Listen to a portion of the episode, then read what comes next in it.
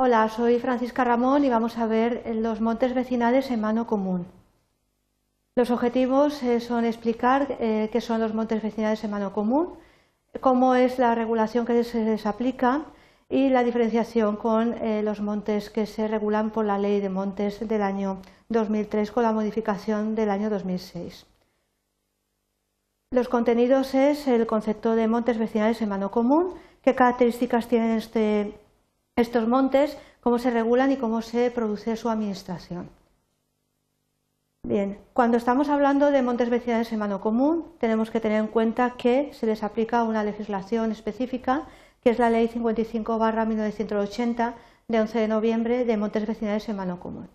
¿Qué son estos eh, montes? Pues son, son unos montes de naturaleza especial eh, cuya característica principal para diferenciarlos de los demás eh, montes eh, públicos o privados es que pertenecen a agrupaciones vecinales en su calidad de grupos sociales y además tienen la especial característica de que se vienen aprovechando de forma consuetudinariamente, es decir, aplicándose la costumbre en mano común por los miembros de las agrupaciones vecinales en, en su condición de vecinos. De ahí la diferenciación con los montes públicos y privados que regula la ley de montes y con la denominación de montes vecinales, es decir, pertenecen al común de vecinos y en el régimen de mano común, es decir, es eh, un eh, sistema en el cual eh, todo el aprovechamiento se realiza por parte de esa agrupación vecinal en su condición de tal de vecinos del lugar.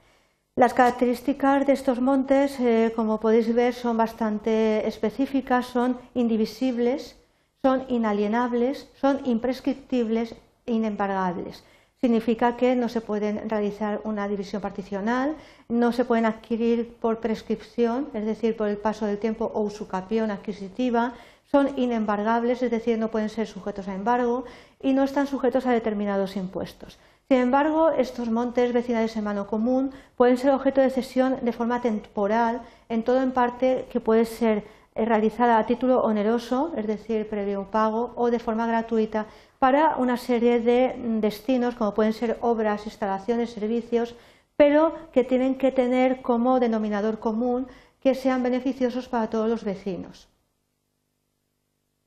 Hay que tener en cuenta que sí que pueden ser objeto de expropiación forzosa eh, porque pueden estar eh, mediatizados por lo que es la función social de la propiedad y por causa de utilidad pública e interés social, eh, pues evidentemente pueden ser expropiados. También se les puede imponer a estos montes vecinales en mano común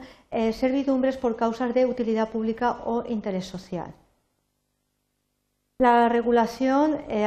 conforme dice la ley, eh, aplicable a, los montes vecinales en mano común se van a regir por los eh, propios estatutos y los órganos de representación de eh, administración y de gestión del monte. En cuanto a la administración, aquí tenéis unas breves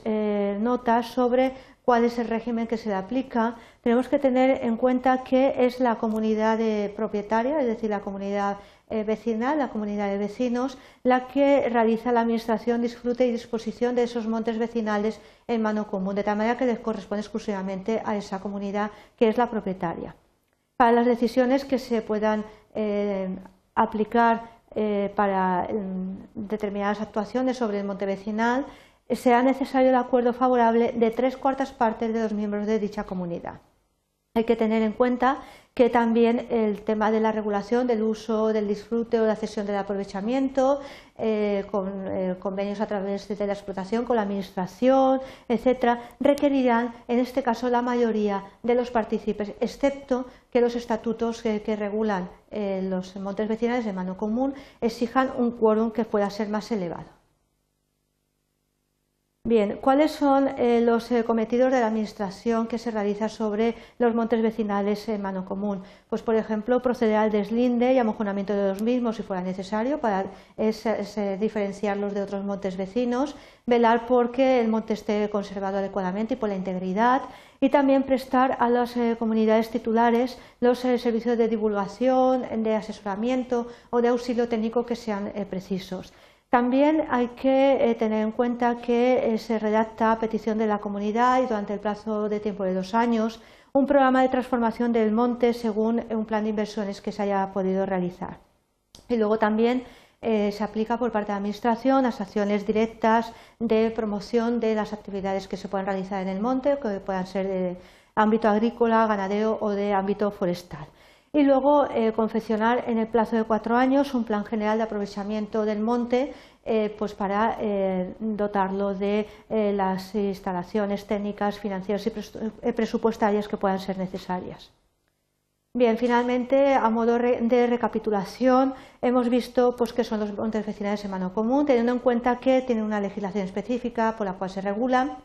y que la ley de montes es supletoria, las características de los mismos y cómo se establece su administración. Espero que os haya resultado de interés y gracias por vuestra atención.